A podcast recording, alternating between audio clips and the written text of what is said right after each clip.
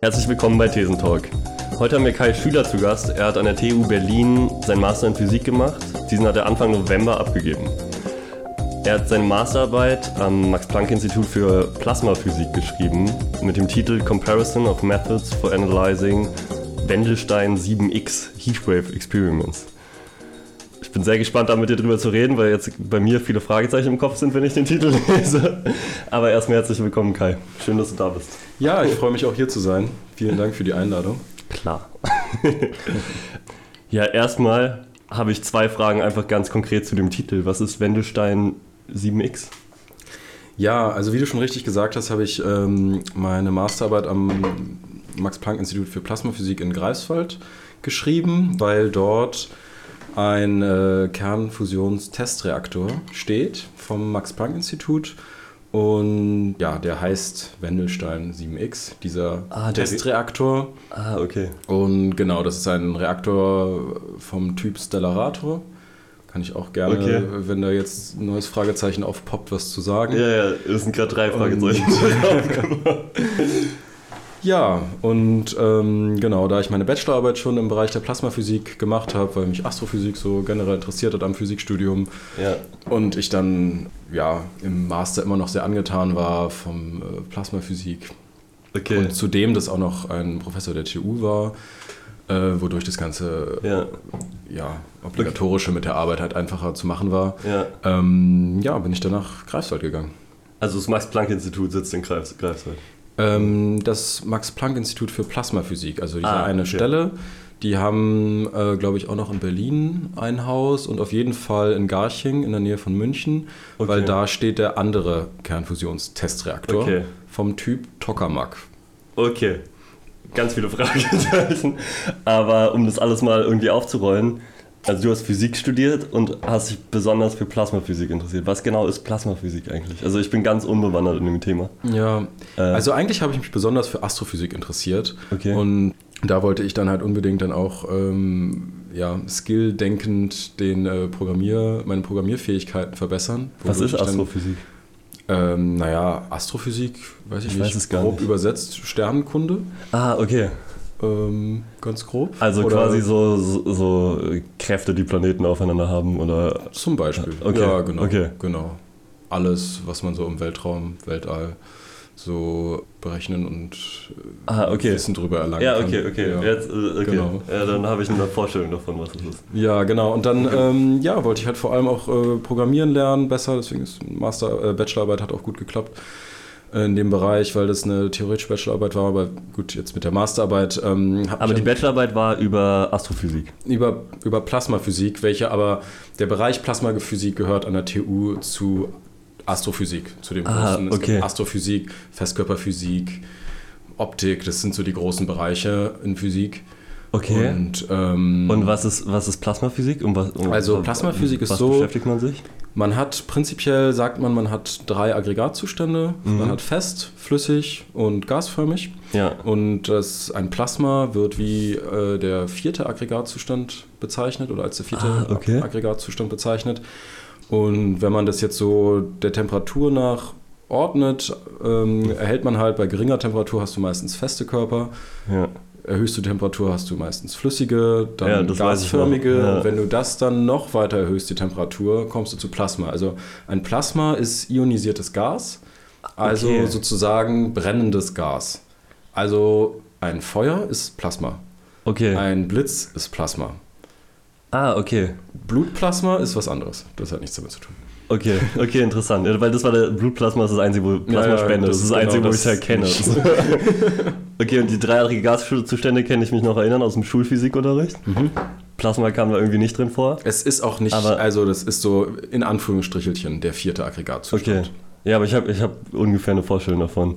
Mhm. Aber jetzt Plasmaphysik, dann beschäftigt man sich mit Blitzen und brennenden Gasen oder, Genau, oder und, im, im, im Weltall dann quasi, wenn Saturn aus Gasen besteht und der ja, brennt? Genau, oder? doch, das kann man auch so beschreiben. Also äh, genau, in der Bachelorarbeit habe ich ja so ein, so ein großes Programm zur, Beschrei zur theoretischen Beschreibung eines Plasmas. Und da kann man Ah, dann okay. natürlich auch einstellen, yo, jetzt hier ähm, ungeladen oder so oder bei Mhm. der und der geringen Temperatur und dann im Grenzfall kann man damit dann halt auch Gase beschreiben. Aber Okay. egal, da ging es dann eher so zum Beispiel, also das wichtigste Plasma im Mhm. Weltraum ist das im Inneren der Sonne. Okay. Und darum, um jetzt hier auch wieder den, äh, Ja. äh, den Kreis zu schließen, darum geht es halt im Endeffekt auch bei der Plasmaphysik, die äh, an, an der das Max-Planck-Institut in Greifswald zum Beispiel Da forscht. geht es um das Innere der Sonne. Da geht es darum, das zu erzeugen, was Sonnen im Weltraum schon äh, seit ja, Milliarden machen, nämlich brennen und durch Kernfusion Energie erzeugen. Okay. Und darum geht es. Also im Endeffekt geht es darum, eine neue Energiequelle zu finden. Ah, okay. Genau. Okay, es ist alles super abstrakt, weil mein Physik ist echt auf dem Level von, von der Oberschule. Ich hatte aber lei- nee, ich hatte Grundkurs. Es wird jetzt, es wird jetzt immer weniger abstrakt. Es wird Aber- jetzt wirklich immer weniger okay. abstrakt. Okay, Also- aber im Grunde geht's in der Sonne selber passiert eine Kernfusion, Genau. die man das ist sowas wie in Kernreaktoren, so Kernkraftwerkmäßig. Und Ja, also es ist, es ist eigentlich genau, es ist so ähnlich, ja, Ja. Aber es ist eigentlich genau andersherum als in einem Kernkraftwerk, was wir jetzt kennen. Also ein Kernkraftwerk, was wir jetzt kennen, hat sehr große Kerne mit äh, 235 Teilchen, also Uran 235, im Kern. Und die werden gespalten durch Neutronen. Das heißt, du spaltest große in kleine, Aha. dabei wird Bindungsenergie frei. ja, Und diese Energie wird dann benutzt, um Wasser zu erhitzen, Ja. eine Turbine anzutreiben und Strom zu erzeugen. Ähm, jetzt bei der Kernfusion ist es genau andersrum. Du nimmst ganz kleine Teilchen, mhm. fusionierst sie Ah, zu okay. etwas größeren Teilchen und dabei geht dann, äh, wird auch Bindungsenergie frei. durch das Verbinden, gar Durch nicht das Verbinden. Ah, okay. Durch das Verbinden, durch den Massendefekt, also idealerweise die, die, beste, ähm, die beste Energieausbeute wird man haben, wenn man äh, Deuterium und Tritium miteinander fusioniert. Daraufhin, Okay. Also darauf soll das auch äh, hinauslaufen bei den äh, Kernfusionsreaktoren irgendwann. Und dann fusioniert man die zu Helium. Okay, und das ist quasi eine neue Variante, das ist quasi das Gegenteil am Ende von einem, von einem Kernkraftwerk, aber eine neue Variante, Ja. auch Energie zu erzeugen. Genau, genau. Okay. Also theoretisch wurde das natürlich schon vor, glaube ich, also das Prinzip der Kernfusion gab es, glaube ich, schon, weiß ich nicht, 30er oder so. Und die Konzepte zum Stellarator und Tokamak, also diese Die- Kraftwerke, ja. die ich ja schon genannt habe, die wurden in den 50ern schon beschrieben und Okay. aufgestellt, dass man das so machen könnte. Mhm. Und ähm, ja, das ist halt eine. Aber nur theoretisch und jetzt, jetzt bist du quasi genau, gibt's dann- praktische Forschung daran, an diesen beiden in Greifswald und in der Nähe von München. Genau. Am Anfang haben sie dann äh, angefangen, indem sie einfach indem sie einfach einzelne Teilchen aufeinander geschossen haben oder ganz nah gebracht haben, so eine kleine Kapsel und dann immer nur zwei Teilchen miteinander fusioniert haben und, Mhm.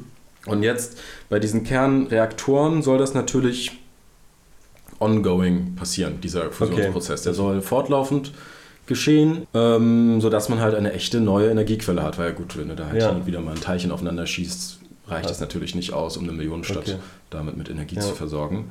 Und, Ja. Aber super, super spannende Themen. Also ich bin ganz unbewandert da drin, aber super spannende Themenfelder, die du da aufmachst. Mhm. Aber mich würde nochmal so im Kern interessieren, wie du da hingekommen bist. Also wie, was dich an jetzt außerhalb des fachlichen Wissens so, also das ist voll, mir ist auch voll wichtig, das zu verstehen und so, aber mich interessiert auch, wieso, also wieso interessierst du dich, also woher kommt dein Interesse dafür? Was begeistert dich daran? Begeistert dich irgendwie dieses, der Output oder die, die, der Inhalt selber?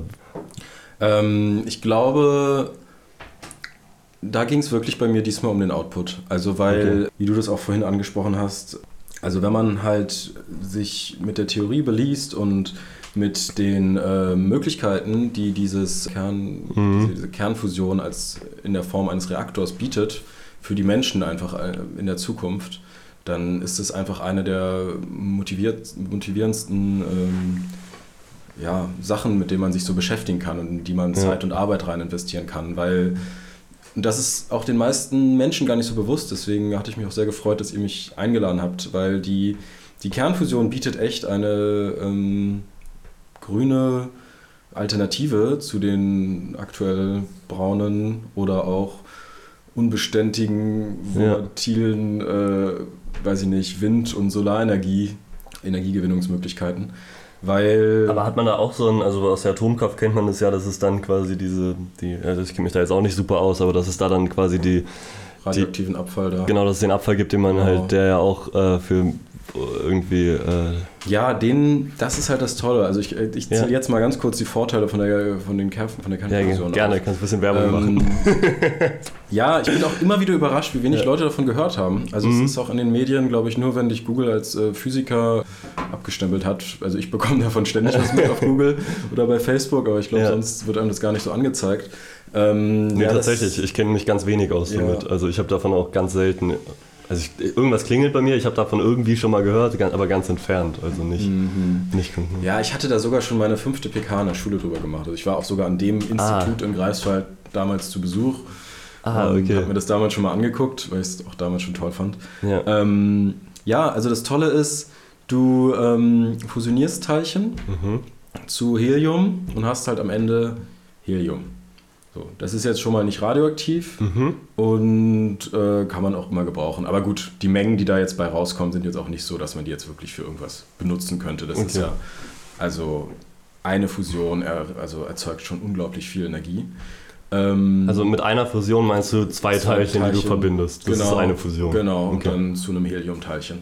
Okay. Genau. Ah, am Ende kommt, du machst aus zwei Teilchen ein Helium. Genau. Und okay. der Witz ist jetzt, und das hatte ich eben auch schon mal angesprochen, ähm, mit diesem Massendefekt, also wenn du ein Deuterium-Teilchen und ein Tritium-Teilchen abwiegst und addierst, okay. haben sie weniger, äh, haben sie, sorry, haben sie mehr Masse als das Heliumteilchen, was am Ende bei rauskommt. Also die, diese beiden der, Stoffe, die du genannt hast? Genau, die, die sind übrigens Isotope von Wasserstoff. Also du hast erst normalen Wasserstoff mit einem Proton in der Mitte, dann hast du Deuterium, das hat ein Proton und ein Neutron im okay. Kern. Und dann hast du Tritium wie drei, drei Teilchen ja. in der Mitte. Ähm, und das ist halt ein Proton und zwei Neutronen im Kern. Okay. Und das ist schon ziemlich instabil. Also äh, Tritium an sich ist auch ein bisschen radioaktiv. Okay, ich, ich so glaube, aber das sind jetzt alles, ich, ich, warte, ich, ich komme gerade nicht so ganz mhm. mit, aber das sind jetzt alles einzelne Elemente. Also oder Isotope, das, Isotope heißt, dass also es ist das gleiche Element, mhm. aber mit mehr Neutronen im Kern. Also es gibt von fast allen Elementen Isotope. Ah, okay. Die haben gleich viele Protonen mhm. wie das eigentliche Element, ja. äh, aber mehr Neutronen im Kern. Also auch von okay. Eisen gibt es zum Beispiel ganz viele Isotope, die werden dann halt irgendwann radioaktiv, ja. was ja eigentlich nur heißt, okay, das ist instabil, wir haben hier zu viele Neutronen am Start, wir müssen ja. ein paar loswerden. Okay. Das ist ja. Das also, macht die Radioaktivität Das ist, das ist Radioaktivität okay. so ein bisschen. Wir wollen okay. Teilchen verlieren, damit wir wieder auf einen stabilen Zustand zurückkehren. Und dadurch zerfällt es. Genau, dann schießt das Teilchen okay. aus dem Kern raus. Ah, okay. Und das ist Radioaktivität. Okay. Und Interessant, okay, ja, ja, ich finde. Genau. Und jetzt ist halt so, dass ähm, du keinen radioaktiven Abfall hast, im Gegensatz zur Kernspaltung, was mhm. schon mal der wichtigste Punkt ist. Dadurch muss man nicht irgendwelche Bergwerke oder sonst was äh, ja. frei halten. Ähm, du hast auch kein Problem mit der, oder okay, es ist eigentlich ein Problem, aber es ist ja mit dieser, man muss ja Uran auch erstmal anlagern. Das muss man ja auch erstmal mhm. schießen. Das wird, das ist noch ein großes Problem, ehrlich gesagt, weil mit der okay. ähm, Synthetisierung von Tritium hat man sich bisher kaum befasst. Das ist auch so ein Punkt, weswegen das Also Ganze künstliche Herstellung, dass man das. Genau, okay. weil man muss Lithium damit mit Neutronen beschießen, damit man Tritium rausbekommt. Ah. Das ist gar nicht so einfach, sehr energieaufwendig, deswegen muss das eigentlich irgendwann im Reaktor selbst schon passieren. Aber gut, das ist so nebenbei noch. Mhm. Also deswegen glaube ich auch, dass das Ganze noch länger dauern kann. Aber kommen wir weiter auf die Vorteile von Kernfusion zu sprechen. Es kann nicht explodieren. Okay. Im Gegensatz zu einem Kernspaltungskraftwerk ist es nicht so, dass wenn da was schief läuft oder so, wie mhm. in Tschernobyl oder Fukushima, ja. dass dann das Grundwasser verseucht ist, dass irgendwas explodiert, wenn da ein Flugzeug ja. auffällt oder sonst was. Das, das ist ja schon wesentlich also gefährlicher, wenn es keine Radioaktivität hat, oder? Also vom wesentlich ungefährlicher. Ja, ja, ja genau. meine ich. Mein genau, ich. Das, das ist schon mal das so. Das ist ja einfach gar nicht. Und selbst wenn da irgendwas schief geht, geht es aus. Einfach. Es explodiert nicht, es geht aus. Also der Worst Case von so einem Fusionskraftwerk ist, dass es ausgeht. Ja. Schlimmer wird es nicht. ja. Also so. Ja, also vielleicht, weiß ich nicht, wenn man da jetzt wirklich schnell was durch Ja. diesen Ring macht, rein, dann wird das wahrscheinlich erstmal brennen, was man da auch immer reintut, weil dieses Okay. Plasma eine sehr hohe Temperatur hat natürlich. Ja. Aber ähm, nee, eigentlich Okay. es geht dann aus, also weil die, die, die, ja, die Magneten werden dann zerstört und dann hält sich das alles nicht Okay. mehr und dann kann sich das nicht mehr selber am Leben erhalten, das Plasma. Ah, dann geht's wirklich kaputt. Dann kann dann kann, ja, das geht nicht- das ja. Also das ist ja auch der große Problem noch, dass das Plasma noch zu instabil ist und die Energieeinschlusszeit noch zu klein ist. Mhm. Ähm, ja, und dann wollte ich noch mal eine schöne Statistik erzählen, die äh, mich auch so begeistert hat daran. Wenn dieses Kraftwerk dann, wenn so ein Kraftwerk dann mal steht, kannst du Deuterium, gewinnst du aus äh, Deuterium ist einer der, der Stoffe, die du brauchst. genau, Okay, die du fusionierst. Okay. Ähm, das gewinnst du aus, äh, aus Wasser. Das Mhm. ist zu, glaube ich, einem Millionstel, meine ich, in auch dem Wasser unserer Ozeane enthalten. Ah, okay. Also man kann es aus, aus Wasser synthetisieren. Deuterium ist auch gar nicht so schwer herzustellen. Okay. Und Tritium, wie gesagt, äh, gewinnt man aus Lithium. Ja. Und Lithium ist im Endeffekt Stein. Also unsere gesamte Erdkruste Okay. besteht ziemlich doll aus Lithium. Aber Also. Lithium kenne ich jetzt nur von so Lithiumbatterien. Ja, ja, da gibt es diese da Bergwerke, da gibt es schon die Knappheit. Das ja, stimmt, da gibt auch immer stimmt. auch, da höre ich auch immer wieder von irgendwie Problemen und äh, Hm, hm, hm. große Umweltkatastrophen, stimmt um stimmt äh, Lithium abzubauen. Also Ja, das, das ist stimmt jetzt das. Einzige, wo- womit ich Lithium verbinde. So. Ja, das stimmt, stimmt. Also die Erdkruste geht auch ganz schön tief. Also da, das, da hast Okay. du recht. Da, ehrlich gesagt, ist man an dem Punkt mit, bei der Kernfusion noch nicht so ganz angelangt. Okay. Weil man erstmal ähm, diese Maschine überhaupt zum Laufen bringen muss. Also es gibt noch gar kein fertig entwickeltes Kraftwerk, sondern es gibt nur Es sind diese, alles Testreaktoren, die Okay. bisher auf der Erde existieren. es gibt und- die Idee davon und die Logik dahinter und die Theorie, wie das funktioniert, aber es gibt nicht, also es wurde im Einzelnen ausprobiert, aber es gibt noch kein äh, Gebäude oder kein Kraftwerk, was permanent Strom liefern könnte mit Nein. Kernfusion. Nee, also es ist auch vor allem nicht an irgendein Stromnetz angeschlossen. Okay. Ähm, ja, aber was ich, die Statistik, die ich noch erzählen wollte, war, dass man insgesamt den Energiebedarf einer fünfköpfigen Familie pro Jahr Mhm. kannst du mit einer Hand Wasser und einer Hand Stein decken. Durch Kernfusion. Und zumindest von Wasser haben wir echt, Klingt, jetzt, klingt jetzt erstmal sehr gut. Ja, man Aber- muss halt auch wirklich dazu sagen, dass das allerdings, also die Kernfusion damit, ja, damit verbrennt man halt wiederum, also ja, es ist schon eine Form des Verbrennens, muss man schon Okay. sagen. Aber man braucht halt sehr wenig, Ja. weil unglaublich viel Energie in äh, ja, der Fusion Und steckt. was, was ist genau der Knackpunkt, wieso es das noch nicht gibt? Also ist es einfach noch nicht weit genug erforscht? Ist es noch nicht äh, Es ist- zu, zu Ende? Es ist wahnsinnig komplex. Okay. Also, ähm, ja, die Technik des Kernspaltens ist einfacher, Ja. deswegen existiert es auch schon viel länger. Okay. Und ähm, jetzt muss man, also die Augen aller Kernphysiker richten sich nach Südfrankreich. Oder Wieso? Kernfusionsphysiker, weil Ja. da das Projekt des ITER läuft. Okay. Und ähm, Was ist das? das ist ein internationales Projekt, wo sie einen sehr großen Kernfu Kernfusionstestreaktor bauen vom Typ Tokamak. Okay, Ähm, Tokamak habe ich schon, schon mal gehört. Genau, ist das habe auch ich vorhin in schon gesagt. Oder? oder nee, nee, in? Greifswald ist, der, ist, äh, ist ein, äh, ein Reaktor vom Typ Stellarator. Okay. Und der Tokamak ist meiner Meinung nach der, ähm, das, das äh, etwas rücksch nicht, nicht ganz so fortschrittliche Konzept, weil dieses Konzept wird keinen dauerhaften äh, Betrieb erlauben. Und Okay, also es gibt, es gibt verschiedene Typen und die. eigentlich nur zwei, Tokamak und Stellarator. Okay, und die beiden haben aber auch komplett verschiedene Herangehensweisen an die Kernfusion oder ist sind Kaum. ist Kaum. es einfach eine neue, ein anderes wie, wie ein Ja, also, Handymodell? genau. oder wie? Also der Tokam, das Prinzip des Tokam, also Stellarator und Tokamak, beide äh, Prinzipien wurden etwa gleich, zeitgleich in den 50er Jahren entwickelt. Mhm. Nur konnte der Tokamak viel schneller realisiert werden, weil für, um das Prinzip des Stellarators zu, wie er auch jetzt in Greifswald steht, zu realisieren, brauchte es erstmal eine gewisse Computerpower. Und Ah, okay. diese Computerpower hatte man erst vor Ah. 20 Jahren. Okay, okay. Und Wie lange gibt es denn den schon in Greifswald? Uff. Ungefähr, ne? Ähm, ja, so, ich glaube, ja, 25 Jahre, 20, Okay, 15 Jahre, okay, ist schon. ehrlich gesagt. Ich glaube, nee, ich glaube, sie haben 91 angefangen, ähm, das zu bauen bis Ende der 90er, so Okay, okay. gefühlt. Okay, also dann hatten sie Computerpower schon ein bisschen vorher. Aber wie sieht das ungefähr aus? Ähm, kann ich mir das vorstellen wie ein Atomkraftwerk? Ist es ein, ein, zentriertes Gebäude oder ist es so eine lange Röhre oder, oder Ähm, es ist ein Torus. was also ist ein Toro? ein Donut ist ein Torus. Ah, okay. Genau. Also es sieht aus wie ein Donut. Und wie groß? Nicht so groß. Also ich glaube, was waren das? So 10, 12 Meter im Gesamtdurchmesser. Okay, okay. Und der kleine Durchmesser im Inneren sind so 5 Meter. Ah, okay. 5, 6, genau. Also eine Röhre, die quasi im, Im Kreis geht, genau. Ja, okay. Genau.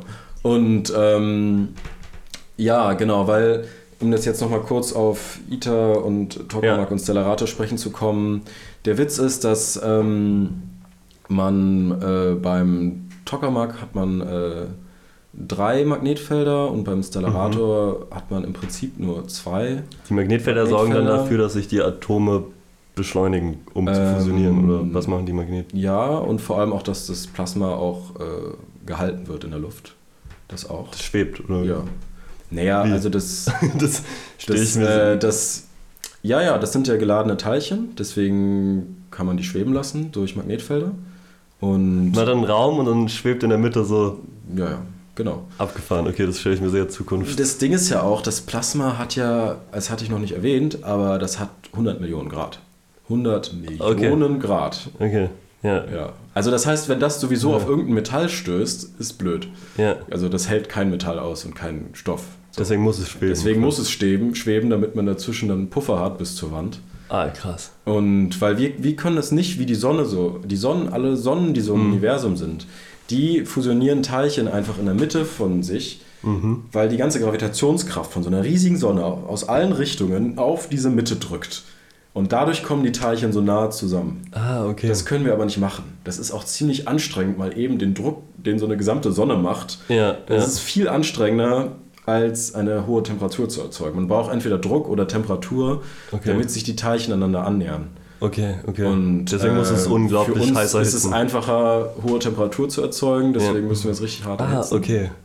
Genau. Okay, langsam, langsam kommen die Sachen zusammen. Langsam habe Ja, ich ja, ein Bild wir- davon, wie, ja, das, genau, genau. wie das Ding aussieht. Ja, ja, weil ich habe wirklich gar keine Vorstellung davon gehabt und jetzt langsam, ja. Ja. ja, nee, und dann beim ähm, Tokamak, ähm, beim Tokamak wollte ich jetzt noch erzählen, also die, der, der Typ Kernfusionstestreaktor, ähm, den es sowohl in Garching gibt, also vom Max-Planck-Institut, als auch jetzt äh, in Südfrankreich am ITER, Ja. der ist halt so, dass, ähm, dass dort neben den äußeren Magnetfeldern gibt es halt auch noch einen Plasmastrom. Das heißt, du hast wirklich einen Ringstrom, so wie Strom aus der Steckdose, Ja. der im Kreis re- äh, läuft. Der erzeugt auch noch mal ein Magnetfeld und der macht dann mit den anderen Magnetfeldern, bewirkt der eine Verdrillung der Teilchen im Inneren. Also, dass die Teilchen durchgemischt werden. Weil das ist ganz wichtig. Du willst ja, die Kerne sollen sich ja treffen. Mhm. So. ja. Und wenn die einfach nur nebeneinander rumschweben. Also das Prinzip ist quasi, du hast diesen Donut und da, da schweben brennende 100 Millionen Grad heiße Teilchen in der Mitte von diesem Donut und die müssen sich möglichst schnell bewegen, damit man eine hohe Wahrscheinlichkeit hat, dass sie aufeinandertreffen und dass sie dadurch fusionieren, oder? Genau. Wenn ich das richtig verstanden habe. Genau. Und Okay.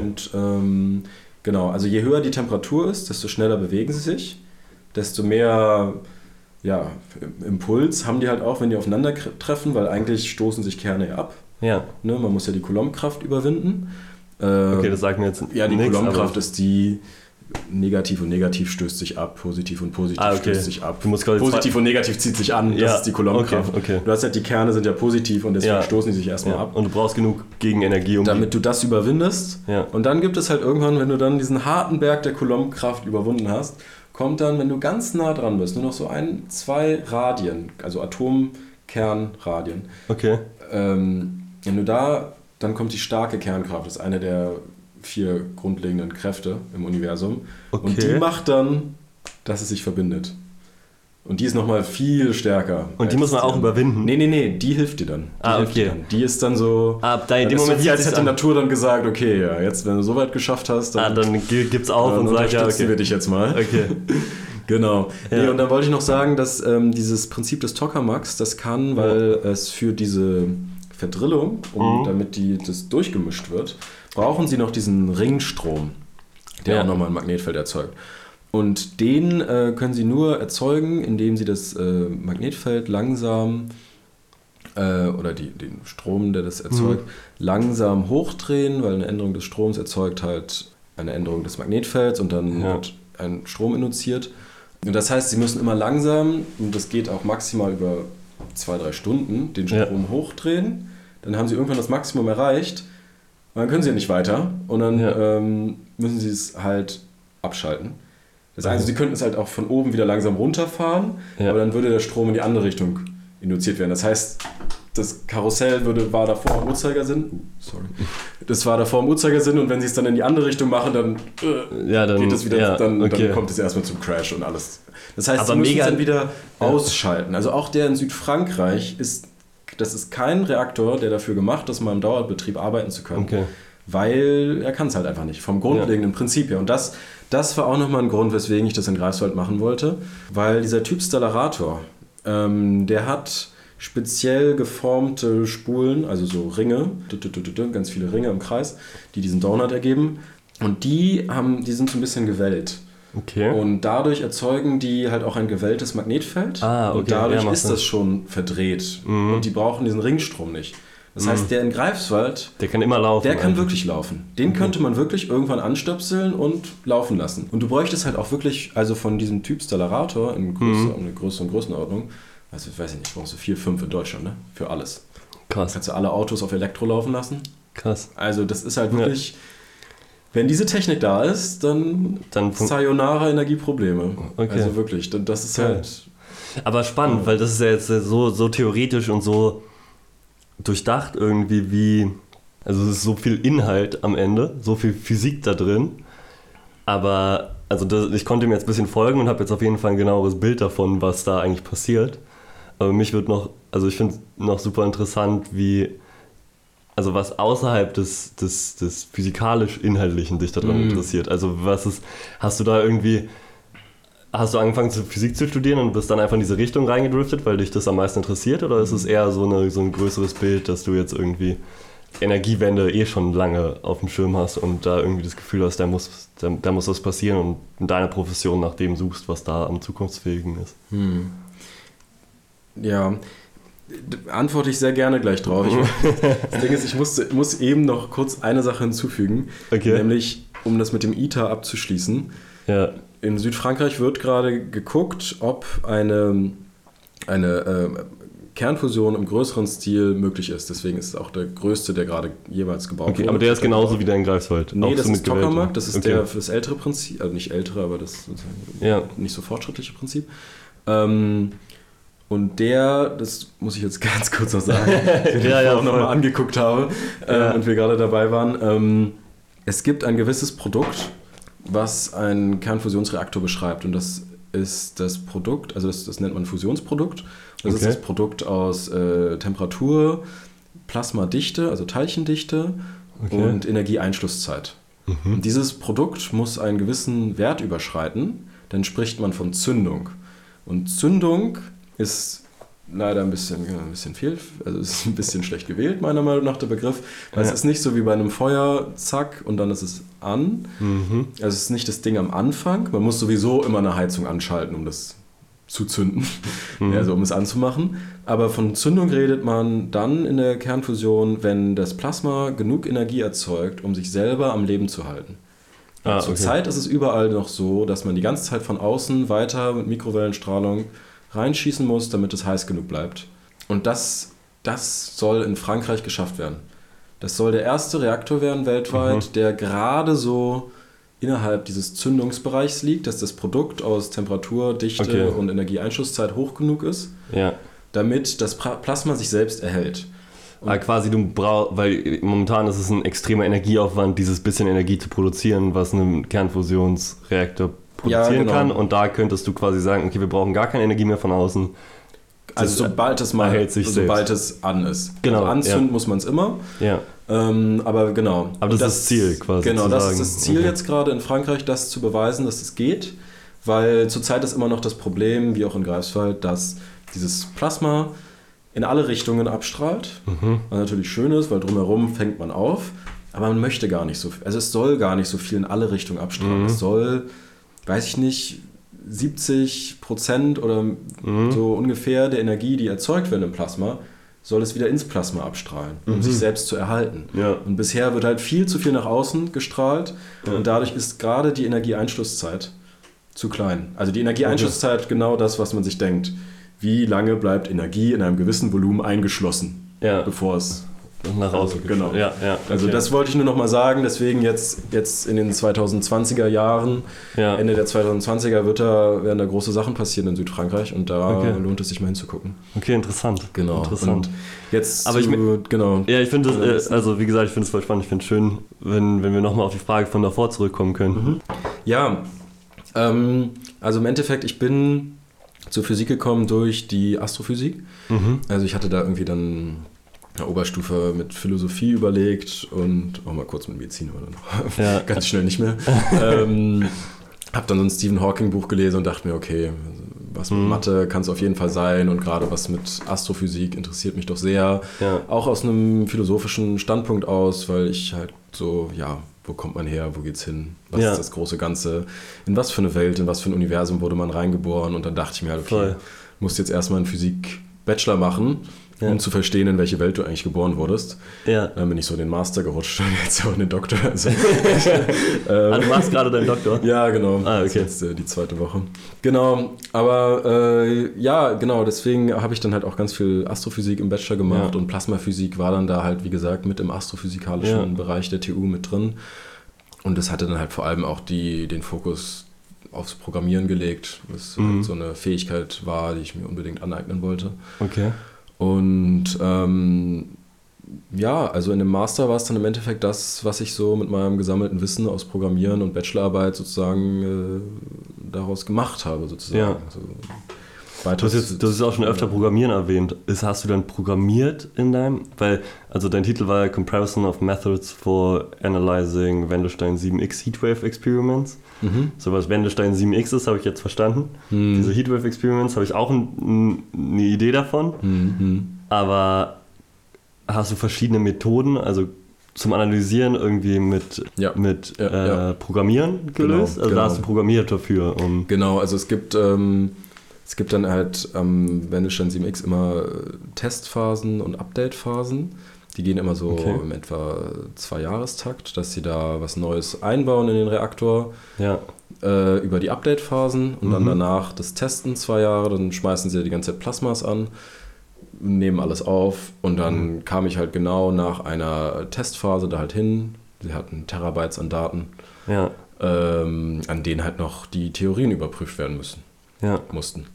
Und das habe ich im Endeffekt gemacht. Also ich habe zwei Methoden Ah, okay. der Datenanalyse äh, miteinander verglichen Mhm. und dabei halt mehrere von diesen Plasma-Experimenten Mhm. mir angeschaut und ausgewertet.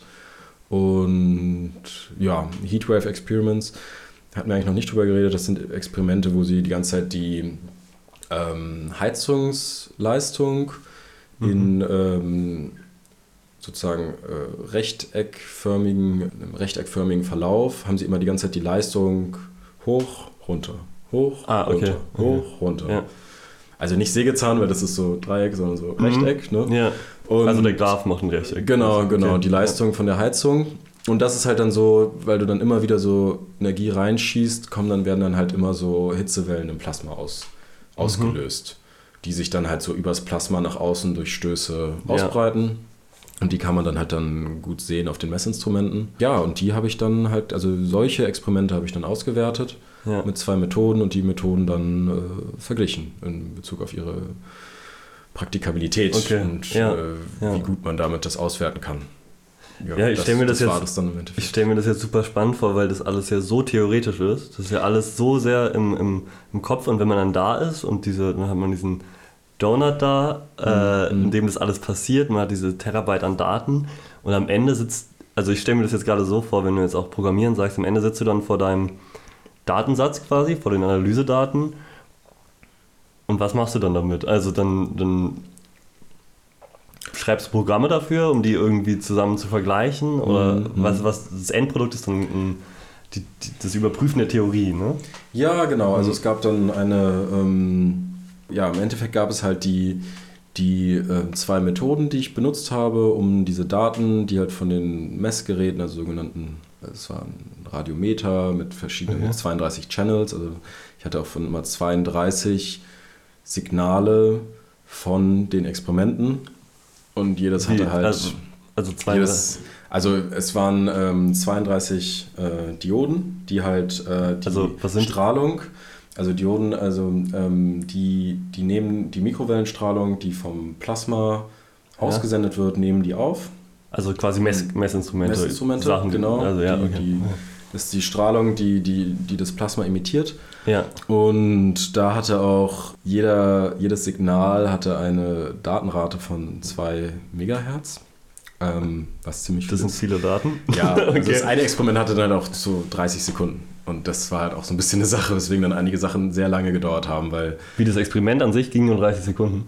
ja, das längste, Das längste. das längste. Also die anderen beiden gingen äh, vier Sekunden. Okay. Genau. Dann wird das Ding vier Sekunden angeworfen Mhm. und dann hast du Millionen von Daten. Ja, ja, genau. Und äh, Okay. ja, also wenn du, wenn du die Heizung halt ausschaltest, dann geht das Plasma auch exponentiell innerhalb von einer Sekunde runter. Also Okay. Das, ah, das reagiert alles so schnell. Das ist alles nicht. Das Plasma, wie gesagt, strahlt ziemlich doll in alle Richtungen ab Okay. und viel zu wenig in sich selbst ab. Und dadurch, wenn man die Heizung ausmacht, ist Interessant. Ich, ich habe mir das irgendwie alles irgendwie äh, lang, länger vor. Ich habe mir vorgestellt, Nee. dass es so eine Stunde geht und dann fährt man Heizung hoch, so wie ich die Also Heizung in der Wohnung an und Du kannst es aus. so lange, solange die Heizung an ist, kannst du es Ja. machen, aber musst du halt nicht. Okay, interessant. Ja. Krass. Ja, aber ich finde, diese also Physik ist für mich schnell dann sowas. Auch das, was du jetzt erzählst, das ist super interessant, sich da so reinzudenken und diese ganzen Zusammenhänge zu verstehen irgendwie oder zu versuchen. Also ich, wie gesagt, ich habe keine Ahnung davon, aber so die Ansätze versuchen zu verstehen und so ein Bild davon zu bekommen. Und dann am Ende ist es ja aber so viel im Kopf Ja, und du hast ja ganz viel Theorie. Und ja, irgendwie, ich finde das irgendwie spannend, wo da, äh, also was, was, was dich daran reizt, dieses, äh, weil am Ende ist es ja, am Ende hast du Daten und Mhm. mit denen machst du was. Aber dieses ganze Konstrukt, was dahinter steht, siehst du ja gar nicht in diesen, also es ist ja nicht ich weiß, was du meinst. in diesen Daten also ehrlich gesagt, das ganz interessant. Das, das ähm, hat mich auch ein bisschen Mhm. belastet über die Zeit. Also weil ich halt wirklich im Endeffekt ähm, ja, anderthalb Jahre vorm Computer saß, okay. mich dann halt einmal die Woche oder so mit meinem Betreuer besprochen habe. Mhm. Und ähm, also deswegen geht mein Doktor jetzt auch in eine praktischere Richtung, weil Okay. mir dann da schon irgendwo dann doch ein bisschen der Bezug gefehlt hat. Und ich war natürlich auch in der Experimentierhalle in der riesigen drin und ich habe das Gerät Ja. auch gesehen und Okay. so, aber das war nicht meine Aufgabe. Also es Ja. gab die Daten, es gab die Theorien, die überprüft werden mussten, es Okay. gab die, die Auswertemethoden, die Ja. analysiert werden mussten und die Experimente natürlich. Ja. Und ähm, ja, also es war deswegen, also es zählt zur Experimentalphysik, weil es ja ein Mhm. echtes Experiment war, eine echte Maschine mit Daten von einem echten Ding Mhm. so. Aber im Endeffekt saß ich vom Computer und habe programmiert und ausgewertet und auch viel, dann war es auch viel so, dass, dass wir Sachen ausprobiert haben und die waren teilweise ein Dead End und dann Ah. musste man wieder neu und wieder ein bisschen Ah, in eine andere okay. Richtung und so. Okay. Und ähm, ja, genau, also so, genau, theoretische Arbeit ist, dass man die Daten simuliert. Also dass man, Mhm. so wie bei meiner Bachelorarbeit, dass man einfach ein Programm erstellt, was, was dann das Experiment simuliert und dann nimmst du davon die Daten, wie sich das verhalten hat und dann Mhm. kannst du die wiederum auswerten. Aber wenn es ein echtes Experiment ist, wieder, dann ist es Experimentalphysik. Okay. Ich bin gerade voll in dieser physikalischen Denke irgendwie drin und das, was es aber, was für mich ja ausmacht, du sitzt dann die ganze Zeit vor diesen Daten und am Programmieren, aber es gibt ja das große Ganze, wofür es steht. Das ist ja jetzt nicht, dass du wirklich programmierst und dann gibt es am Ende den Output, sondern du analysierst ja dann irgendwie was, was schon passiert ist, um für die Zukunft was zu verändern, um was Neues, um eine neue Theorie auszuprobieren. Und das finde ich voll abgefahren, sich quasi so einem, so einem physischen, so einer physischen Aktion bewusst zu sein, aber am Ende nur dieses Theoretische am Computer gerade zu machen, aber das andere gibt ihm ja auf einmal eine, eine, eine gewisse Geltung. So, und äh, das finde ich ganz, ganz spannend, das irgendwie zusammenzubekommen. Ja, also ja, ich fand auch dann äh, über die ein, anderthalb Jahre, ähm, dass es auch irgendwie mit Durchhaltevermögen zu tun hat. Also weil man halt, ähm, es ist nicht so, dass du irgendwie was machst und dann direkt mhm. so das Ergebnis siehst oder das, also das ist halt schon, wie du auch sagst oder angeschnitten hast, recht weit entfernt von dem, oder immer noch recht weit entfernt von dem, was man dann macht.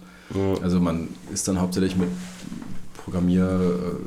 Programmierschwierigkeiten beschäftigt und ähm, ist dann immer glücklich, wenn man das dann geschafft hat und wenn ja. äh, das dann so hinhaut und zu einem logischen Ergebnis führt. Und aber das genau, das Gesamte führt dann immer nur dahin, dass man äh, gewisse Parameter aufzeichnen kann. Ein, also was ich viel gemacht habe, war dann so, weil diese Dioden radial ähm, auf, aufgestellt waren im Stellarator, ähm, habe ich dann immer Profile erstellt, also so mhm. Temperaturprofile oder äh, ja, Time Delay Profile oder so, dass man immer sehen konnte im Querschnitt von dem Stellarator, wo dann wie viel Energie ist und wie das weitergegeben ah, okay. wird. Also quasi auch eine grafische Skizze dann davon. Dann, ja. Genau. Aber finde ich super ähm, spannend. Also du hast mir jetzt schon voll den Einblick gegeben in, die, in diese Thematik. Ja, das freut mich. finde ich voll interessant, weil irgendwie das, man hört da oft was von. Also mhm. so ab und zu was Kleines irgendwie. Ich höre dann irgendwie das, irgendwie habe ich auch im Kopf, dass in der Schweiz so ein Riesending steht. Ja, und das, das äh, habe ich irgendwie. viele Leute das Gefühl, aber das ist was anderes. Aber das ist auch so ein Donut, ne? Ja. Aber okay, okay. Donuts sind halt immer gut, wenn Sachen im Kreis fliegen sollen. Ja, ja, okay. das ist ja immer ein Donut. Aber das CERN in der Schweiz, das ist ja, ja. Ein, äh, das ist ja, ähm, da, da werden, da kollidieren Teilchen. Da lässt du Teilchen im Kreis fliegen. Ist bei Fusion nicht auch so, dass die. Ja, da sollen sie ja fusionieren. Also da, ähm, also da am CERN, da haben die ja fast ja. Lichtgeschwindigkeit. Das okay. heißt, die knallen so doll aufeinander äh, und dann guckst du da mit ganz vielen Messgeräten rauf, dass da halt dann Quark-Teilchen entstehen. Okay. Ganz viele ja, okay, ist noch was ganz Teilchen Zoo kannst du den dann erweitern und siehst dann ja. irgendwie, keine Ahnung, das Higgs-Boson haben sie da jetzt entdeckt vor ein, zwei Jahrzehnten. Okay. Das war ja ganz wichtig für das Standardmodell. Aber, ähm, okay, das sagt mir jetzt gerade nichts, aber, aber ja, ist wahrscheinlich ja, nee, auch in der Welt äh, drin. So dann. Das ist was anderes. Ja. Also da sind die äh, okay. noch schneller im Endeffekt. Weil die sich halt gegenseitig dann absolut zerstören, die Kerne. Ja. Und äh, bei uns sollen die sich ja gar nicht zerstören. Sie sollen nur nah genug aneinander gebracht werden, damit die starke Kernkraft halt wirkt und die sich okay. zusammenziehen. Ja. ja. Ja, aber mega spannend. Ähm, also ich habe viel gelernt bisher. und danke, dass du mit dem Thema zu uns gekommen bist. Ich würde nochmal Lilly äh, mit dazu holen. Die hat nämlich noch zugehört und sich vielleicht ein paar Fragen noch aufgeschrieben, Sachen, die sie nicht verstanden hat. Bei mir sind auch noch viele Fragezeichen, aber ähm, im Grunde bin ich dem Ganzen ein bisschen näher gekommen, auf jeden Fall. Danke. Das freut mich. Gerne, gerne doch.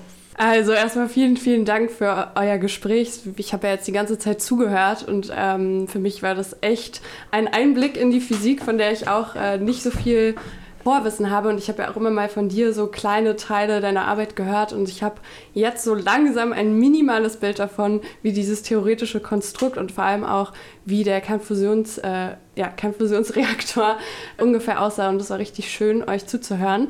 Und tatsächlich habe ich mir auch immer mal wieder so Fragen gestellt, die im Verlaufe des Gesprächs ganz gut von Luis aufgegriffen wurden. Und deshalb möchte ich jetzt gar nicht zu sehr nochmal in die Theorie gehen, weil ich glaube, ähm, man dafür vielleicht dann auch noch mal noch ein Stück tiefer drin sein müsste, sondern habe erstmal eine ganz äh, banale und kleine Frage noch, ähm, ob sich diese Teilchen ähm, dann in dem Donut, ob man die sehen kann. Da war ich mir jetzt nicht ganz. Also äh, es sicher. gibt äh, Aufnahmen von dem Plasma, mhm. die sind dann so violett mhm. in etwa. Ähm, ja, die Teilchen haben auch ein äh, breiteres Spektrum äh, an Licht oder an Energie, was sie so emittieren. Und ja, die kann man äh, schon sehen oder zumindest sichtbar machen, weil da rein kann man auf jeden Fall nicht. Und währenddessen, also wenn das dann diese paar Sekunden eigentlich nur läuft, kann man das durch eine Scheibe quasi beobachten oder könnte man nur hinterher so quasi Aufnahmen von diesem lila Licht dann sehen? Nee, also ne, nee, eine Scheibe gibt es nicht. Das ist ja auch drin alles äh, im Hochvakuum und bis auf den Brennstoff und die brennenden Teilchen da drin ist dann da auch nichts. Nee, aber ein Fenster ist mir da jetzt nicht bekannt. Allerdings bei diesen ersten Fusions- äh, oder Kernfusionsversuchen, wo sie einfach nur zwei Teilchen aufeinander geschossen haben, da gab es meiner Meinung nach Fenster. Mhm. Aber ähm, habe ich mich ehrlich gesagt nie gefragt. Ja. lustige Frage, ja. Ähm, ich glaube, also zumindest in dem im Greifswald gibt es keine Fenster, ja. Okay. Ja, Physik ist ja auch so abstrakt teilweise und mit, deshalb fand ich auch manchmal diese Übersetzungen ganz gut zu hören, alleine mit dem Donut, mhm. dass man so eine ungefähre Vorstellung davon hat. Ähm, genau, aber ich hätte es schön gefunden, da vielleicht mal zuzugucken, das lila Licht zu sehen, um das so ein bisschen konkreter zu haben. Aber theoretisch könnte man sich Bilder davon angucken. Ja, ja, doch, ja. die gibt es im Internet, ja. äh, auch vom Max-Planck-Institut. Und ja, das sieht aus wie so ein dünnes, lilanes Gas. Ja, ja vielleicht genau. können wir da auch eins auf Instagram später noch hochladen, das wäre ja ganz cool. Genau, und eine weitere Frage, die ich mir gestellt habe, du hast ja von der Zündung gesprochen des Plasmas, mhm. die letztendlich es noch nicht schafft, sich am Ende selbst zu erhalten. Also quasi die ähm, Energie, dass genau. sie im Plasma quasi bleibt, sondern nach außen geht. Und die Frage, oder das ist ja so ein bisschen das Ziel, dass es möglich wäre, dass es die Energie speichert. Wäre es dann auch in der Form möglich, dass es sich selbst wirklich erhält, ohne dass es Energie benötigt, also wie ein Perpetuum mobile zum Beispiel? Ähm, ja, genau. Also ein Perpetuum mobile ist ja äh, per Definition nicht möglich. Ähm, und es wird ja jetzt, wie auch gesagt, gerade in Südfrankreich herausgefunden, ob ähm, Kernfusion im großen Stil möglich ist. Und der ITER soll ja auch vom Fusionsprodukt über der Zündungsgrenze sein. Das heißt, er soll sich selber erhalten, sobald er, das ist ein bisschen verwirrend, gezündet wurde. Also er soll genug Energie in sich selber abstrahlen, dass das Plasma sich erhält, ohne dass man während des Plasmabetriebes weiter Energie von außen einspeisen muss. Mhm. Ähm, es ist aber, auch wenn das klappt, kein Perpetuum mobile. Man kann sich das Plasma einfach wirklich vorstellen wie ein Lagerfeuer. Es ist ja auch ein, es, also es ist ja auch Plasma, also ein Feuer ist ja auch Plasma. Es brennt, es hat äh, ja, Holzscheite sozusagen. Das sind in diesem Fall Deuterium und Tritium als Brennstoff. Ähm, und dann hat es Asche, mhm. also das, äh, worin die, äh, die Brennstoffe dann umgewandelt werden als sozusagen Abfallprodukt. Und die Asche ist im Fall des Kernfusionsreaktors äh, das Helium. Ähm, und man muss jetzt nun natürlich die ganze Zeit, wie bei einem Feuer auch, Brennstoff nachlegen. Also in dem Fall wird die ganze Zeit Deuterium und Tritium reingeschossen und von daher ist es kein Perpetuum mobile. Also ja. weil ja diese Teilchen, also nach Einstein ist ja Masse auch einfach Energie und Energie kann in Masse umgewandelt werden und von daher auch wenn man keine weitere Mikrowellenstrahlung mehr reinschießt, schießt man ja Teilchen rein. Ja. Wie bei einem Feuer. Also, man erhält mhm. einfach das Feuer. Ein Feuer brennt ja. ja auch so lange, wie du nachlegst. Okay, verstehe. Genau. Und eine weitere Sache, die ich mich noch währenddessen gefragt habe, ist eigentlich die Verzweigung zwischen Politik und Wissenschaft. Weil mhm. so wie das jetzt klingt, ist es ja eine absolut zukunftsträchtige grüne Energiequelle, die es sein könnte. Ja. Ähm, wie wird damit jetzt umgegangen? Also wenn wir jetzt davon ausgehen, dass das vielleicht auch in Frankreich in den nächsten 20 Jahren oder so zu einem Durchbruch kommt und mhm. hier auch in Deutschland noch weiter dran geforscht wird, wer also jetzt geopolitisch auch oder überhaupt gesamtpolitisch hat die Macht über solche Technologien. Wie würde damit umgegangen werden? Also soweit ich das jetzt aus Frankreich mitbekommen habe, ist es so, dass da, ähm, das fand ich auch schon immer schön an der Wissenschaft, dass da ähm, politische Grenzen auch immer gut überwunden werden können. Also zum Beispiel das Projekt des ITER ist wirklich ein internationales Kernfusionsprojekt mhm. und wirklich ganz viele Länder, Deutschland, Frankreich, Kanada, Amerika, England, alle ähm, haben da auch individuell Teile ähm, produziert und dahin geliefert. Also es ist wirklich ein internationales Projekt. Und also diese Technik, also meiner Meinung nach hat die Technik an sich, also gut, das Prinzip hat kein Patent. Ja, also die Also grundlegenden jetzt- Theorien sind Mhm. natürlich jedem, jedermann zugänglich. Mhm. Wie dann genau so ein Kraftwerk funktioniert, das äh, wird meiner Meinung nach von Staaten oder Firmen Ja, entwickelt. Ja. Und das ist, glaube ich, dann, das ist nicht jedermann zugänglich. Ja. Also das äh, stimmt schon. Ist ja auch klar, also ich meine, irgendwer arbeitet ja auch daran Ja, und entwickelt das. Ähm, aber das wäre ja dann auch eine spannende Sache zu Und- verfolgen. Also jetzt in. und ich meine, sowas wie jetzt in Greifswald, ich meine, da sitzen Physiker auch schon seit 50 Jahren dran Ja. oder mehr Ja. Und versuchen das die ganze Zeit zu optimieren und dann am Ende den Bauplan einfach weiterzureichen, wäre auch so ein bisschen, hm, ja, weil jetzt gerade, also das Max-Planck-Institut ist auf jeden Fall auch, äh, wird unterstützt, also ist jetzt keine Behörde, aber wird auch stark supported vom Bund. Und ähm, ja, ich glaube schon, dass da die grundlegenden ähm, ja, Ingenieurspläne, Baupläne da geschützt sind. Mhm. Also bin ich mir eigentlich recht sicher. ja, das wird ja dann äh, spannend zu sehen, vielleicht in 20, 30 Jahren, Ja, ob wir. also das ist aber generell so ein Joke und äh, in, in der Plasmaphysik, Mhm. da hatten wir auch da in der Küche hing da auch, in der Teeküche hing da auch so ein Comic, so mit vier Bildern, wo so ein Mann, junger Mann und dann er als mittelalt, alt und sehr alt immer wieder die Zeitung liest und in der Zeitung steht jedes Mal Kernfusion, Durchbruch, nur noch wenige Jahre und dann im Endeffekt sein ganzes Leben, weil ja, es ist, es ist hochkomplex. Es Ja. ist sehr schwierig, das zu realisieren und ähm, ja, man hatte schon in der Kernfusion häufig das Gefühl, dass es jetzt nicht mehr lang dauert. Deswegen, also für mich und auch viele meiner Kommilitonen war es dann nach der Masterarbeit auch ähm, eine Schwierigkeit, es zu bewerten, ob man jetzt ähm, das weitermachen möchte, sein Leben, und Ja. ob man da noch einen Erfolg im eigenen Leben äh, hat Und wo, zu welchem Schluss bist du gekommen? Ähm, ich habe das Ganze ehrlich gesagt pragmatischer gesehen, ähm, dass mir meine Heimatstadt Berlin einfach sehr am Herzen lag und dass äh, ich vor allem auch ähm, praktischere Fähigkeiten noch weiter lernen möchte. Mhm. Also mir hat ehrlich gesagt, ich fand es von der Vorstellung her und von der Auslegung fand ich das Thema toll. Ich fand das Projekt toll, aber mir ist aufgefallen, dass ich etwas praktischeren Bezug brauche. Ja. Also ich habe mich nicht so wohl gefühlt, anderthalb Jahre nur vor dem Computer zu sitzen und bin deswegen jetzt auch mit meiner Doktorstelle sehr zufrieden. Auch weil sie in Berlin ist, auch weil es praktischen Bezug hat und weil man ein richtiges Team hat, noch mehr, mit dem Mhm. man arbeitet. Das hatte ich auch nicht so doll Ja. in, der, pra- äh, in der Masterarbeit. Ja. Genau. Ja, ich würde jetzt auch super gerne nochmal fragen, worum deine Doktorstelle handelt, aber ich glaube, wir kommen jetzt auch langsam zu einem Schluss. Ähm, und ich habe noch eine allerletzte Frage, als ich ähm, dich vorhin sprechen gehört habe, dass du, wie du zur Physik gekommen bist und dass du überlegt hast, ähm, auch Philosophie zu studieren oder dass es einen gewissen Antrieb darin gab, auch in deiner Studienwahl, ähm, zu ergründen, in was für einer Welt wir eigentlich leben. Mhm.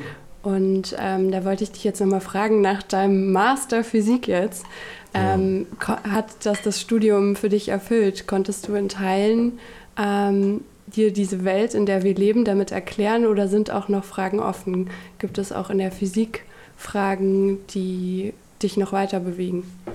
Ja, also das Studium der Physik im Bachelor und Master hat sehr viele meiner Fragen beantwortet, ehrlich gesagt. Mhm. Also vor allem, weil ich im Bachelor und Master meinen gesamten Wahlbereich mit Astrophysik vollgepackt habe, ähm, konnte ich mir sehr viel erklären und das hat mich sehr befriedigt, ehrlich gesagt. Ähm, natürlich gibt es noch offene Fragen in der Physik, gerade also im Weltraum hängen die meistens damit zusammen, dass weiß ich nicht, beim Urknall kann man nicht über die äh, Planckzeit hinaus rangucken, weil da noch keine, kein Licht existiert hat, was man messen kann. Oder viele Sachen sind zu weit weg im Weltraum. Eigentlich, ehrlich gesagt, alle. Alle sind zu weit weg. ähm, und ein bisschen hat es mich auch ähm, sozusagen ähm, gebremst in meinem Eifer, zum, zum, zumindest in meinem Eifer der Astrophysik zu folgen. Also weil ich wirklich gemerkt habe, im Universum, alles ist zu weit weg eigentlich. Ja. Und es gibt, es gibt viele logisch bedingte Grenzen, die wir nicht übertreffen können. Also die wir nicht ausschalten können, meine ich. Also auch viele, die mit unserem Körper zusammenhängen. Also wir, unser Körper kann nur maximal, weiß ich nicht, 9G, glaube ich, also neunmal die Beschleunigung der Erde Mhm. aushalten. Danach stirbt er einfach. Mhm. Und dann kann man sich das so ausrechnen, okay, wenn du die und die Beschleunigung hättest, hm, wie lange dauert es dann, bis du da und dahin kämst? Und es dauert immer noch alles sehr lang, leider. Ähm, und also gewisse Sachen haben mich dann deswegen von der Astrophysik abgebracht und in Richtung unserer Erde wiedergebracht. Dass Mhm. ich etwas, dass ich mir gesagt habe, man hat einfach das Glück, dieses eine Leben zu haben, man hat das Glück, geboren worden zu sein.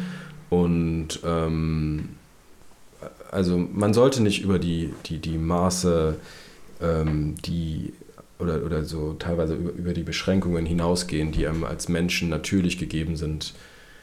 Also hinaus das Verlangen und, ähm, und sich auch teilweise mit dem abfinden. Also weil, ja, also das Physikstudium hat äh, mich viel gelehrt, was, was, was die Menschheit so weiß zurzeit, Mhm. viel gelehrt, was unmöglich ist. Also es gibt wirklich Grenzen, die da sind Ja. und die nicht überwunden werden können. Und die hat man nach sieben, acht Jahren Studium wirklich verstanden und akzeptiert. Also es gibt da wirklich Grenzen, die man auch nicht mit ganz viel Wohlwollen Ja. und ganz viel gutem Glauben überwinden kann.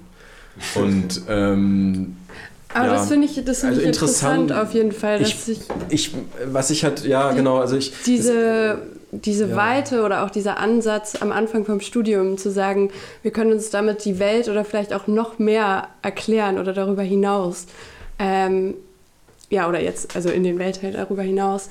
Und da drin jetzt auch wieder zurückzugehen, auch nach deinem Studium und diese Grenzen auch in gewisser Weise anzuerkennen oder vielleicht auch das Menschsein darin Mhm. anzuerkennen, das Mhm. finde ich eine ganz schöne äh, Erkenntnis gerade auch zu hören, auch zum Schluss. hm, Ähm, und ja, ich würde sagen, vielleicht, ähm, dass wir jetzt langsam zu einem Ende kommen. ja, absolut. Und äh, danke dir sehr, dass du hier warst ähm, ja, es hat und mich absolut uns gefreut. ja, einen Einblick in deine Arbeit und auch äh, in die Physik tatsächlich gegeben hast. Mhm. Ähm, es war mir eine große Freude und ja, hoffe, ähm, vielleicht in 20, 30 Jahren äh, eine laute Nachricht aus Frankreich zu hören.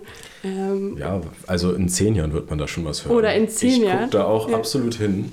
Ich, ähm, ja, also wenn das mit der Kernfusion funktioniert, ja. das wäre toll. Also, Das klingt auf jeden Fall so. hm. Und genau, wir hören genau hin. Vielen, vielen Dank, Kai. Danke, Kai, dass du da warst. gerne, gerne.